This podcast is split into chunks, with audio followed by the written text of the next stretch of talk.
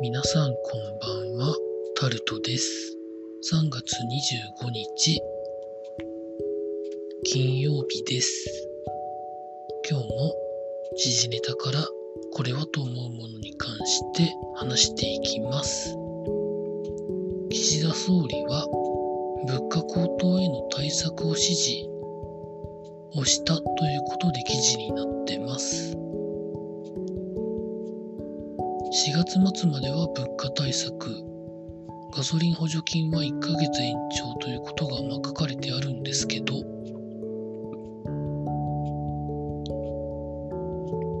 まあ、これに関して言うと、金融政策との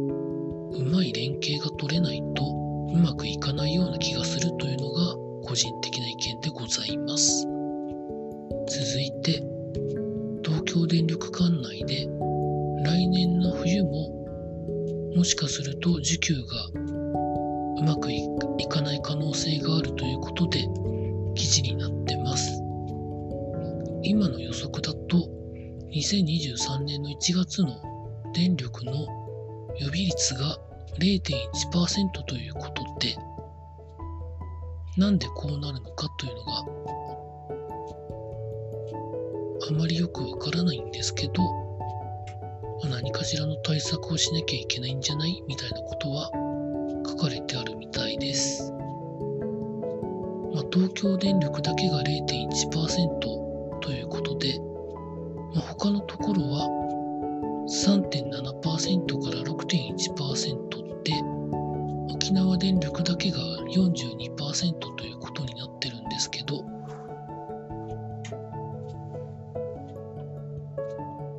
まあ、なかなか難しいところなのかなと思います。続いて、大阪の統合型リゾート、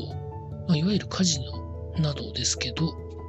大阪の自民党市議団が計画に反対する方向で動くみたいなことを発表したということが記事になってます。大阪府議団はすでに賛成しているということなんですけど、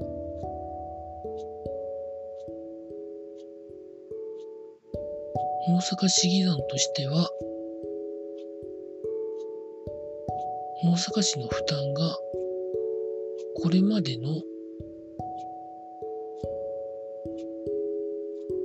予定の金額よりも増えるとか増えないとかみたいな話が出てきていることになんか気に入らない部分があるらしいんですけどそもそも論でそんなに言うほど何もないところに作るのが一番いいんじゃないのかなと思うんですけどねそのアメリカでもヨーロッパでも都市型のそういうところはありますけど、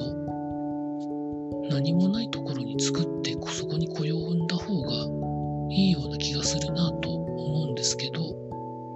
どんなもんなんでしょうか？か続いて、経済のところに行きますと、理化学研究所というところが日本にはあるんですけど、そこで600人雇い止めかということが記事になってます。日本で唯一の自然科学の総合研究所で、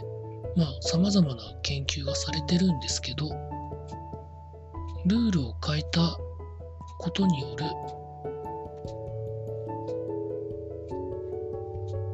限が来る人たちを雇い止めになってしまうのをどうするねんみたいなことが記事の中には書かれてあって、日本の研究力低下に拍車をかけると訴えているということだそうです。こういうこともそうですよね。基礎研究にお金を使えなくなったらというのはありますよね。研究は時間がかかるので、短期間で成果が出るものはほとんどなくて、中期長期で研究していかなきゃいけないものがほとんどなので、まあ、雇用の仕方に関しても考えなきゃいけないのかなというふうに感じます。続いて、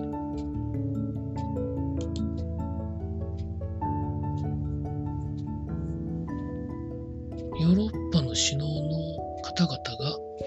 ルーブルでの支払いを要求に対して反発しているということが記事になってます。ロシアが石油やガスを売る際にルーブルで払わないと売らないよみたいなことを言ってることに対してなんですけど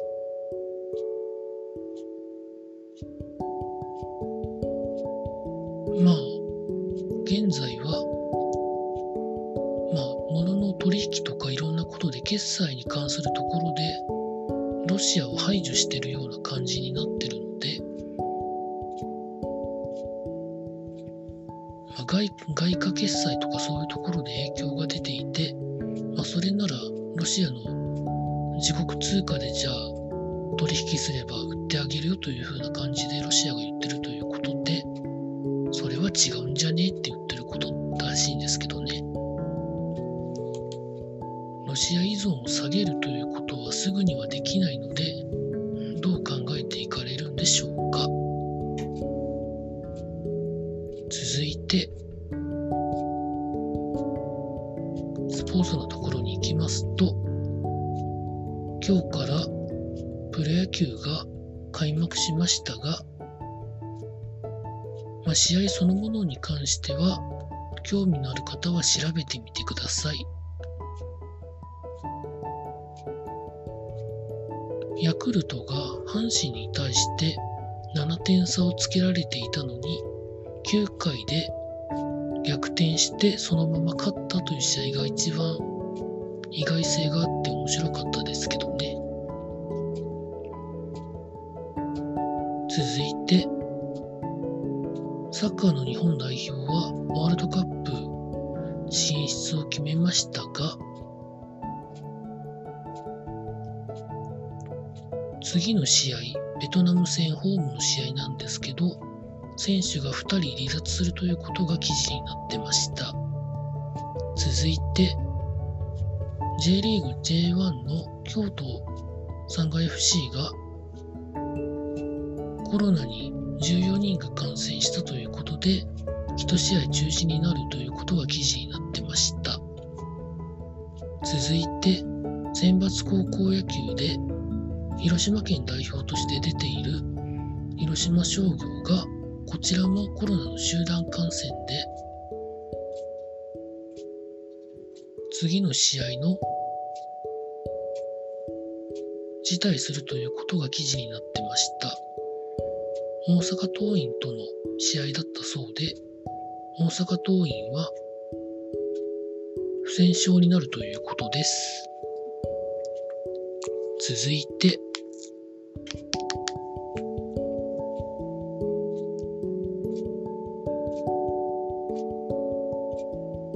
MLB エンゼルスの大谷翔平選手がオープン戦に出てるんですけどその試合で相手から2つのフォアボールを取ったということで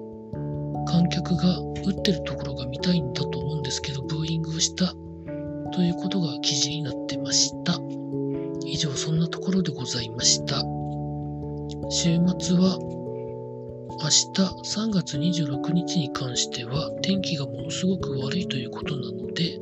多分家でゆっくりしてると思います。以上タルトでございました。